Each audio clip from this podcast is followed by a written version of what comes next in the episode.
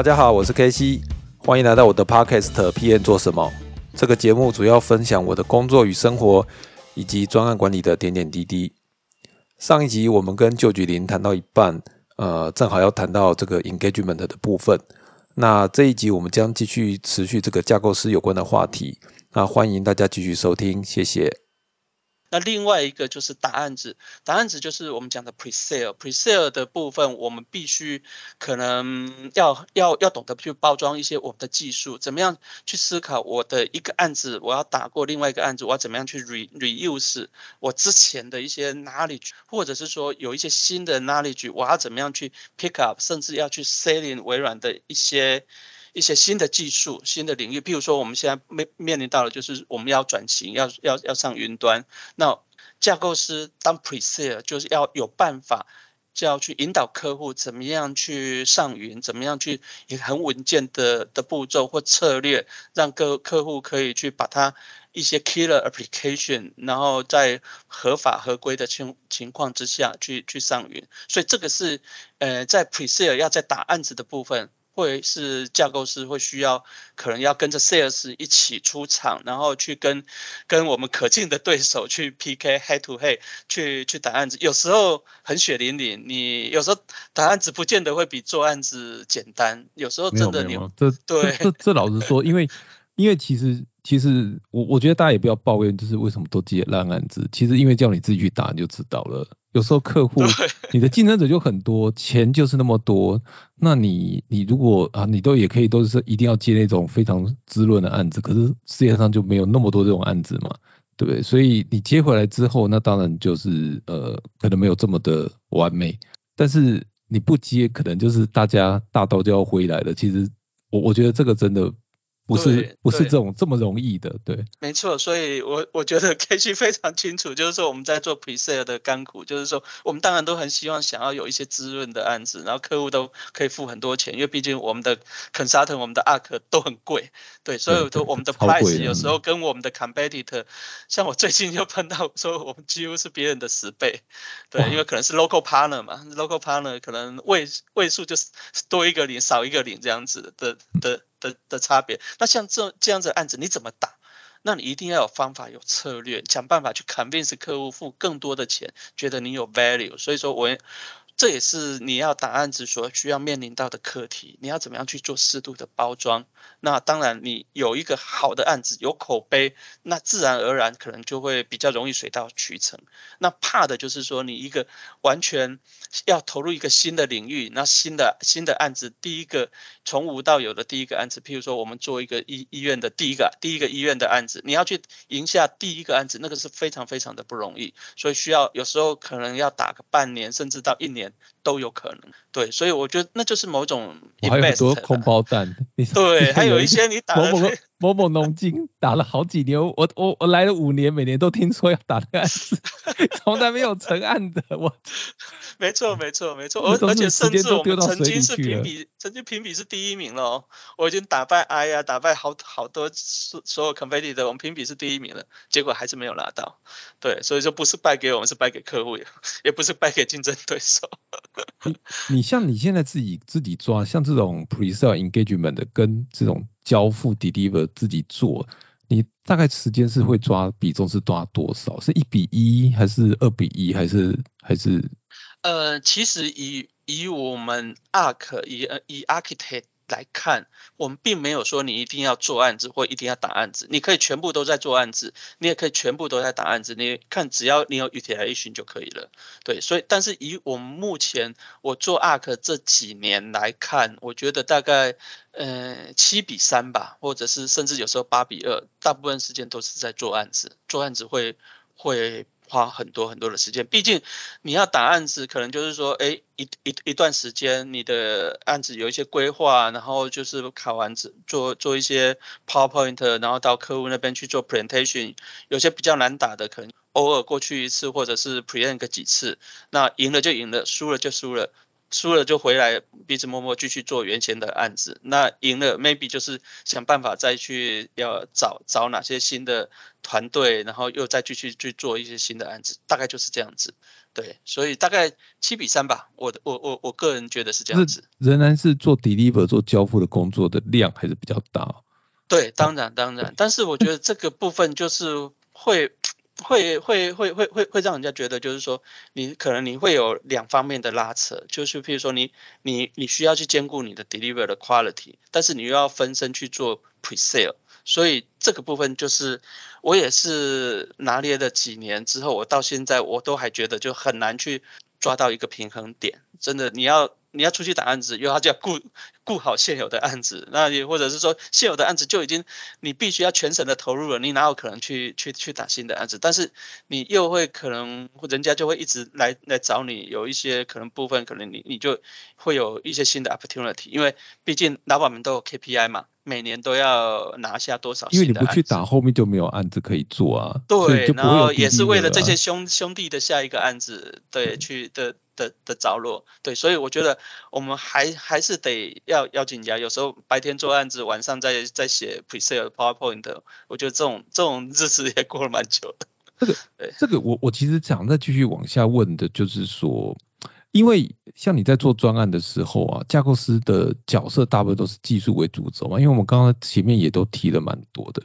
那我我想问一下，就是说团队合作的的这个题目，就是说，那你要怎么去跟比如说好业务啦，甚至跟 PM 啊、专案经理啊，甚至专案团队做一些有效的共识呢？就是你可以大概讲一下架构师在专案，比如说 kick off 之后，你要怎么去铺展你的工作吗？嗯，其实我觉得应该是说，诶，如果说这个案子是我 presale 的，那我就能够否系，因为我 presale 的，我就已经知道我安排了多少人嘛，我我我会有多少个 hour，比如说 PM 又会有多少个 hour，arc 多少 hour，我要多少个 consultant，然后我会或或者是用什么样的 partner，好，那。我一旦 kick off 了之后，我觉得这个部分我反而不担心，因为这样子的组织架构总我总会有 resource manager 把这些人到位，因为我 plan 的就是这些人。我在第一，当然可能是在第一开始的时候，这些人不见得说。都能够就绪，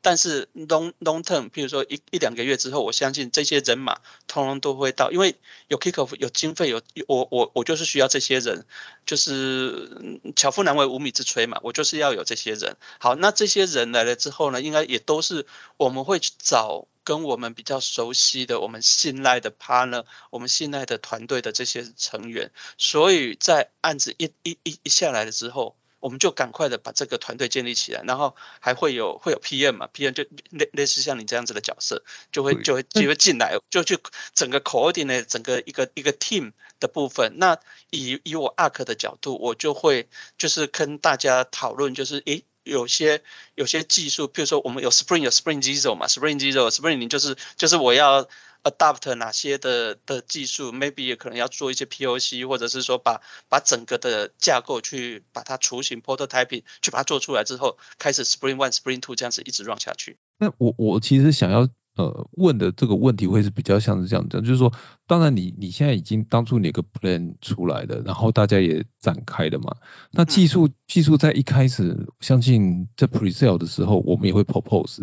可是。技术上可能跟 business 上仍然是会有一些冲突的。比如说，我举个例子来讲好了，可能我们当初为客户规划的这个呃架构是长这个样子，但是实际上我们去访谈之后，可能会需要变成另外一个样子，但是在成本上可能就不一样，甚至我们已经为了当初为了这个在计划中就是要走 solution A，那诶该买的软体也买了。硬体也买了，然后这时候你就说，哎，不行，我们可能要换架构，可能客户会翻点嘛。那你像这样要怎么排解呢？怎么取舍呢？呃，其实我觉得这个又回到专案管理面，我不知道，呃，K C 你以前有没有？我们我们之前有一个叫做 M S F Microsoft Solution Offering。它 MSF 就有一个三角形，我还记得它一边是成本，一边是 scope，一边是时间，然后中间是 quality。就是说你我们要要看，比如说客户，我们一开始我一定是按照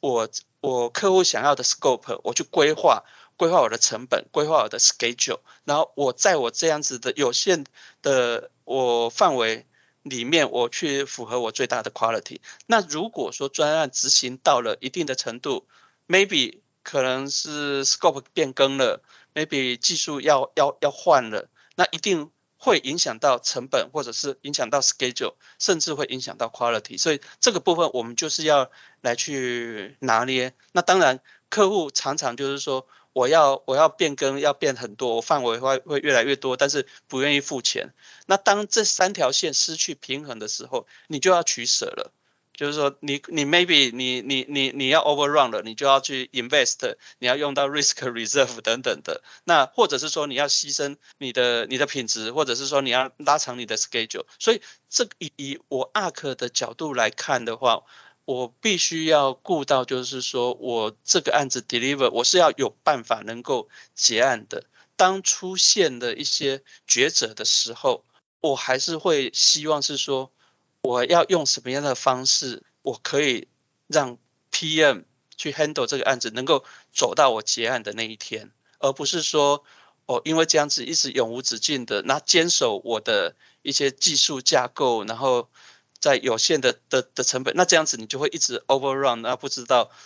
何何年何月才有办法结案这样子。因为因为因为我会问这个问题，其实是是这样的，就是说有时候我们的考量是。好，我讲的好了。呃，我们现在有一个系统，那现在大家都想推为服务嘛。嗯。那那我们也知道，就是说这个你有时候用的技术太烂，其实不会，大家都不想来做你案子，因为都觉得不会有成长。对。那你要能够让吸引大家来做你案子，你可能除了当然就是呃很重要一点，就是说这个架构对大家做做这个系统，可能对自己的履历加分啊，对自己的可略会加分嘛。好，可是。这个时候 P A 就出来了，他就说我不觉得一定要用微服务，难道不能用原来的方法吗？那微服务又要学架构又不一样，你可能为了微服务原来用一个 D B，你现在可能要拉十几个哦。那那当然，我觉得这没有什么对错问题，只是说听听你的看法，就是说你怎么去做这个取舍。当然，因为你有时候会被夹在中间，因为 P M 就是说我我就是用最简单方法做，你不要给我找麻烦。可是就你这边扛的角色，你可能当在 presale 的时候就跟客户讲说，我们可以用微服务，对不对？然后我们在招募的时候也说用可以用微服务，客户也答应。那你这怎么办呢？嗯，其实我觉得这个问题不不会是一个太大的问题。为什么你知道吗？真的吗？对你你你你你听我解释。呃，我们现在我在做 presale。那我跟客户讲，就是说我的新的系统我会用微服务的架构。那为什么我会这样子 deliver？那一定是客户某种程度，一个是趋势潮流，或者是说客户指定他就是要用这种 cloud native 的的的的架构的技术。那我们只是说顺着。客户，然后刚好就是也是我们会是希望是说采用一个比较好的一个一一个技术这样来做。那当我在做 presale 的时候，我一定会去估我的 schedule、我的 cost。我在符合我的 schedule、我的 cost 之后，然后我就可以估到我的品质，然后客户就就也也愿意付这些的钱，然后我们就把这个案子谈了下来。那真正案子谈下来之后，你在 deliver 的时候，当然你有可能会面临的挑战就是说，哎，我的微服务的经验不足。那经验不足，maybe 是呃我的团队人员的经验不足，然后或者是一些怎么样的方式，那可能导致就是说，哎，会有会有一些问题啊。就像譬如说您刚刚提到的，哦，原原本可能只需要一一两个 database，为什么我我做了微服务要做了十几个？我们不叫不叫 database，我们叫 data source。以微服务来讲，micro 一个 micro service 就会有一个 data source，它不见得是 database，它可能是一个 flat file，那可能是一个 cache 等等的。Anyway，我就是要会用这样子的方式，不管你去看到哪一本的教科书，你去重庆南路里去看，凡是走微服务的，它就 best practice 就是这样子。那当然，我案子我在执行的过程当中，你如果说有某种程度，你你可以去做一些。考量，然后你比如说，你可以找一个进可攻退可守的的的做法。我可以不用说一次拆十几个，那 maybe 我可能拆拆五六个，或者是说我现在拆十几个，那未来我也是可以合在一起。事实上，它微服务它自己本身它还有还有你都已经还有类似的，怎么可能合得起来？对了，我觉得这这这是一种方式，但是你你要做的话，就是按照你的案子的 schedule，你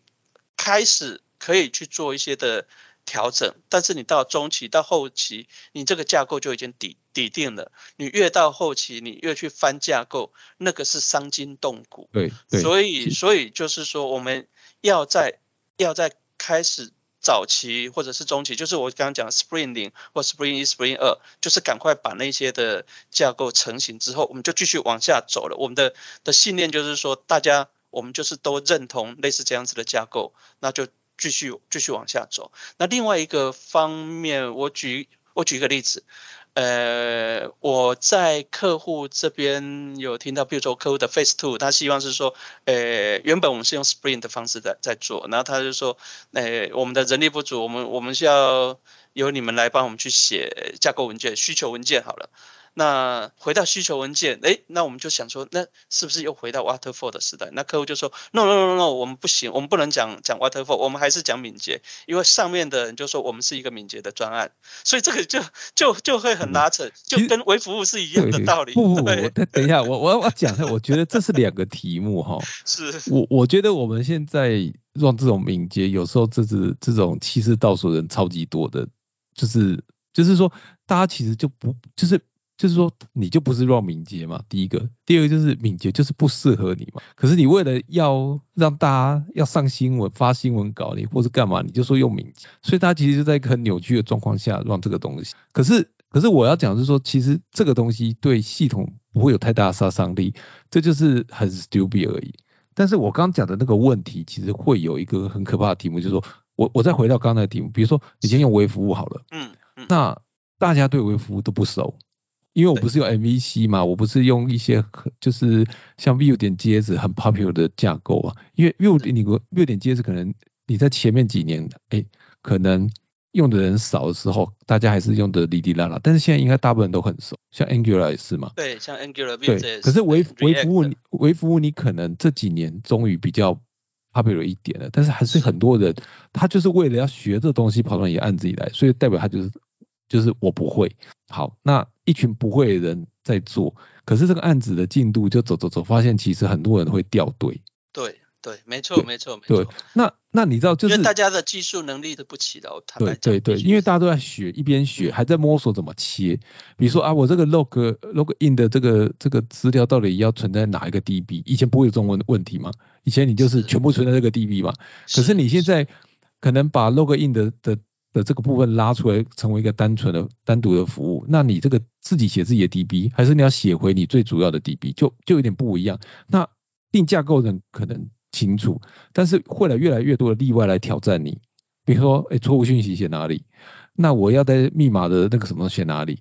那这个问题越来越多，人也变多的时候，你整个系统就很容易就是往一个 question mark 去。那 PM 其实就。就是很保守的人，他就希望不要走这种事情，所以最好大家都不要创新，走原路。可是对对技术人员而言，就是不创新就是就是 dead 嘛，所以你就一定要早点，就是要弄点新的来嘛。因为你做 pre-sale 其实就是卖这些玩意嘛，但那那是怎么办？因为可能你火车已经开到一半了，你发现那个新的技术，哎，糟糕，油不够。比如说我现在用电动车嘛，对不对？那开到一半发现开不到很纯，可是我已经我已经进得了房了，怎么办？对，没错没错，我觉得 K C 你这个问题做的问的很好了。也就是说，我们特别是说，你说像微服务这种新的技术，我的第一个案子或第二个案子，肯定就会碰碰到这些诶拉扯的的问题。就是说，可能你到底是要怎么样去去去兼顾你的架构，但事实上这个本身。我觉得会一个很重要的就是一个中心思想。我们现在我们如果说要走微服务，那我有一个 SOP。那譬如说微服务它里面有很重要的就是 domain，我要怎么样去 define？那譬如说我们有有有有 wiki，那我们那时候我在案子一开始一开始的时候，我也就是把这一个 domain 就切割切割清楚，就是我要怎么样去分这个领域。然后每一个领域它的一个边界是怎么样，然后它彼此之间要怎么样去去呼叫这个部分定当它定成一个 SOP，定成一个 Wiki，我们就写在那边。那大家就如果说不知道要怎么样放的，就看着这个这个 Wiki 上面哦，你应该哪些你可能是应该放在台币，哪些可能应该放到 Identity，应该放到外币或应放到基金等等。有些部分可能会比较发 y 的部分，那你就看我的这个 SOP 我们是怎么样定。当当如果说那一个 SOP 有不够的，我们再去继续做 Enhance。所以我的我必须讲，就是我们一定要有一个中心之强，要一定要有一个主主轴，我按照这个主去往下去走。如果说一案子一开始发觉这个方向有错，赶快修正。但是当案子走到了一半，或者是超过超过三分之一，我觉得这个方向就要抵定了。你再再做大的变更，那个都是对专案会造成很大的 impact。那再来再来就是说，我觉得。我们不是去去讨论说说我们要不要把整个架构翻掉，而我们要讨论的应该是说，我们为了要顺利结案，我们应该要做怎么样的修正？我相信我们公司内部人才济济，做微服务也不会是只有我们一个团队。以不管是以 Asia 以 World 外来讲，以 TQA 很多，他们也都有类似这样子的一些 experience。我们可以在在边走。边学也好，或者是说，因为找一些的借鉴，然后别人的一些的经验，慢慢修正，把我们的在这个架构走向比较正确、比较符合整个全案的一个方向。至少，我觉得我还是只有一个目的，就是要让专案能够顺利上线、顺利结案。我觉得这这才是。我们做一个案子的精神，而不是说我要把微服务做到怎么样怎么样厉害，怎么样用到多少多多好多棒的技术。我觉得那个不不应该是一个 architect 要有的一个本质，这是我的想法。就是我我的感觉就是说，如果你手上拿的是锤子，你真的会把所有的人都当钉子。就是你如果为了要硬套微服务，你可能真的所有的人都你都会想把它切进去。不过，不过，不过，我觉得这个题目其实 case by case 啦，就是就是不会有不会有一个就是就是一个讨论啊，就是不会有有一个呃正确答案然后是对对对。然后我其实刚才旧局也有提到，就是说，就像是说，像像像像呃，今天其实也很晚下班嘛，对不对？就是 就是就是被开了 case，大家都很晚走，其实这个就是 deliver 的部分嘛。可是。如果今天没有录 podcast，你可能在家要赶快干 proposal，就是就是这个工作其实非常的紧凑又忙碌。那你在这么久这个公司待了这么久，你你不会有任何的工作低潮，比如说你打案子就是废了，老板就会来电你。那可是你知道这个时也命也运也，就是就是有时候也不是单独是你你的问题嘛，有可能客户的政治因素等等。那你遇到低潮期你怎么克服？呃，其实我觉得这个，诶，你在像譬如说我在微软二十一年了，那二十一年看过很多，也做过很多，也有也有碰过很多类似你讲的这种工作的低潮，那甚至有时候。最低潮的时候是什么？案子没有做得很好，然后又可能又被客户骂，不止客被客户骂，又被老板念。那被老板念之后，然后又很晚回家，回到家里又被 被老婆念。所以我们那时候常常在客呃有这有我我我其实知道，就是我们之前在星光的时候，其实是真的蛮蛮惨的。就是我我知道说你可能一边又要代替，但是。可是弄一弄的老板就马上来问说啊，那那你像那两个案子什么时候打下来，进展如何？但是你你才讲完了，要开始准备 proposal 呢，又有人叫你去说有问题要讨论，所以你其实真的能做事就是回家。可是回家可能就是我记得你有时候我就是没有接到老婆，可能老婆会生气嘛。那像这样子，这个这其实这这个就就很没错，压力很大。对，我觉得就是说这个就要看。我觉得应该是怎么讲？我能够待二十一年，我我可以讲说我我的修养吗？我觉得应该是说，因为 不容易生气，真的。对，应应应该是说，我觉得这种工作是很高压的。呃，微软不会去养那种四位数餐的人。那你你又你在这又竞争又很激烈，所以你要怎么样在这个激烈的竞争的环境要存活下来？所以你就是要努力。就想办法把事情做好，但是你可能没有办法每每一件事情都做到一百分，你可能做到八十分、七十分。那你一旦你你这边做到八十分、七十分，你另外一面可能就又顾不到了。比如说，我可能做案子那就是就又顾不到打案子，那我可能我我我我做好做案子，做好打案子，那可能又顾又顾不好家庭，所以我觉得这个部分就是说要去培养自己的一个耐力了。我觉得我自己是比较类类类似像这种比较耐操型的，就是因为而且也久了，那也适应了这样子的环境，那我也让我的家人也能够。慢慢的适应，哎，我的生态我就是这样子。但是呢，我我会觉得我我工作还是很有劲的，因为我觉得我喜欢喜欢这样子的工作，然后就还是会继续的在这个工作去接触到一些新的技术也好，新的环境也好，做一个有价值的案子，然后就看着这个这个案子开花结果上线，然后很多人去使用它。譬如说我以以我们做做医院的。的案子来讲，嗯，你不觉得我们的案子上线有帮助到了多多少人，多少这些的病人，不管是他们在急诊、门诊、住院，然后开大房、手术室，然后加护病房等等，他们都用到我们的系统，那我们。可能我们的系统不是说很 perfect，但是至少我觉得已经对这个社会上面有做了一些的一部分的贡献。我觉得这个也是让我们自己本身未来你等到老了之后，你再回想，哎，我们曾经有替这个社会也好，然后去做了一些点点滴滴，不管是我们在 healthcare，不管在 FSI，在 telecom 等等，我觉得多多少少都是有一些的贡献的话，我觉得你会你会觉得。你想起来，你就会有有那样子的动力，你就会觉得不要每每天起床又又要再去面对一个新的环境，对，然后又去继续继续去面对它，就是我的想法是这样子啦，对。我我我这样听起来，我觉得其实就是说，第一个当然是，哎，你你要足够热情啊，然后是，再就是说，你可能要多想想你做的东西是什么，就是说，假如说你真只是想说写程式。是一件事，可是你想说，我做这东西可以造福社会，可能又是另外一个层次。我觉得这个这个应该是有差别啊。对，当然当然，对我觉得，比如说像我我做很多很多的网络银行，那我自己都在都在 在在在存取我自己的城市，对，然后哎看到我家人也在用我写的城市，那更想想哎。这社会大众有多少人在在在写我的城，在在用我的城市？对，而且你好的城市，你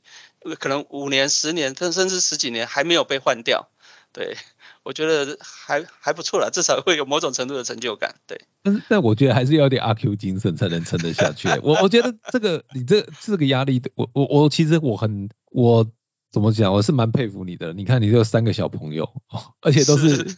叛逆期、青春期、成长期，最好都是在这个就是最难撑的三个时间点。然后手边的压力工作这么多，所以就像你讲，真的你没有一点培训，第一个培训，那体力要够好，对，就是精力要够旺，不然的话你真的是很难撑得住。对，所以我觉得这应该是说你的想法、你的心态、你、你、你、你的、你的念想。会影响到你的心情，就就就像你之前讲的，你说是说待在同一间公司待太久，可能会呃眼眼界啊心眼小啦，脾气会暴躁啊等等的。我觉得我自己应该也我不敢说我自己的眼界有多大。对，但是我 presale 也大，那我在 presale 的时候，你要也要研究一些竞争对手，所以我觉得你在 presale 过程当中，你会去看到别别人，譬如说我们有 AWS、Google，它可能有哪些的 service，我甚至我也有注册，我有进去去使用，知己知彼嘛，所以我觉得我不见得说我我我我会眼界小，但是某种程度啦，我觉得就是说你要看你要怎么样去自我的成长，因为毕竟我觉得微软它是一个大海。光微软云端的技术就太多太多了，好几百种的技术，我们都学不胜学。所以呢，我觉得应该是说，你要用更 open 的心态来看。就像我我那时候我跟总经理讲的，我在这个阶段，在这个部门，我觉得我还有很多事情可以做，而且很多事情还想做，但是又还还没做的。所以这这样子你才会就是说你在一个部门待很久，人家也不会觉得你就是说，哦，你就是思维素餐，你就是你就是要在混混口饭吃，不不愿意动这样子。我觉得是这是完全不一样的的想法了，可能也给人家一个比较不一样的印象，就是说你自己的心理调试，你有这样子的理念、这样想法，你就一直往下去做。所以我就这样子不知不觉的做了二十一年了，对。那我们今天最后一题其实是应该应该还是说我们要有行动了，就是说，就举你有没有什么建议可以就是分享给就是要从事这类似技术顾问啊，就是或是要走架构师这方面的人呢，可以给一些建议或 tips 吗？好，我觉得应该是说我们我在公司那么多年，我看到多非常多的后辈，然后。也是来来往往，那有些人有可以适应，有些人也会水土不服。那我必须讲了，我觉得就是说，呃，架构师这个职务不好不好当。就像我刚刚讲的，你又要做案子，又要打案子，那你必须要有一定的技术能力，也要有一定能力的。我不敢说我自己口才多好，就是说，但是你也要有说服 user 能够买单。的这样子的能力，所以你要怎么样去培养自己有有有这两方面的能力？那当然，你你架构可能没有办法说没有技术不需要说到顶尖，但是你要看得广，一一一定要看得广。我我不知道 K 星应该有听过梯梯形理念，或者是拍型人拍型对拍型人对对，就是说你你一定要广，那你一定要抓住某一个领域要深。那以架构师来讲，可能一个领域深不够，可能你要两个两个领域，maybe 你要是一个排行人，但是那个横线是一定要的，你的眼界要广，因为你要做 pre-sale，你要去打案子，你会面到客各式各样客户提的问题，很有可能你在做一个很重要的 decision 的一个 final presentation 的时候，很有可能客户问到一个问题，你没有准备好，很有可能你就输掉了案子。所以我觉得，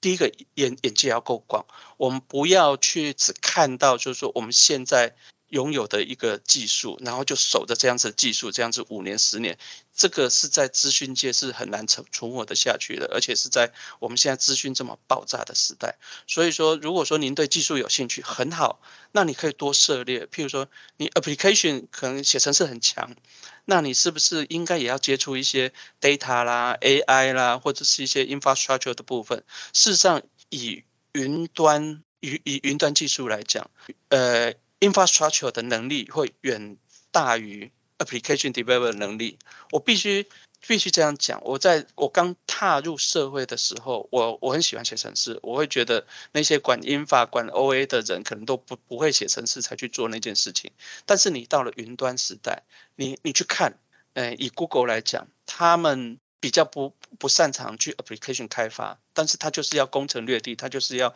规划一些云端的架构，他就是要研发需求。等下等下，我们不是你应该讲的是是是可号这一段，你不要这样，人家写的机妙那些东西出来，怎么可能本根本不讲？你这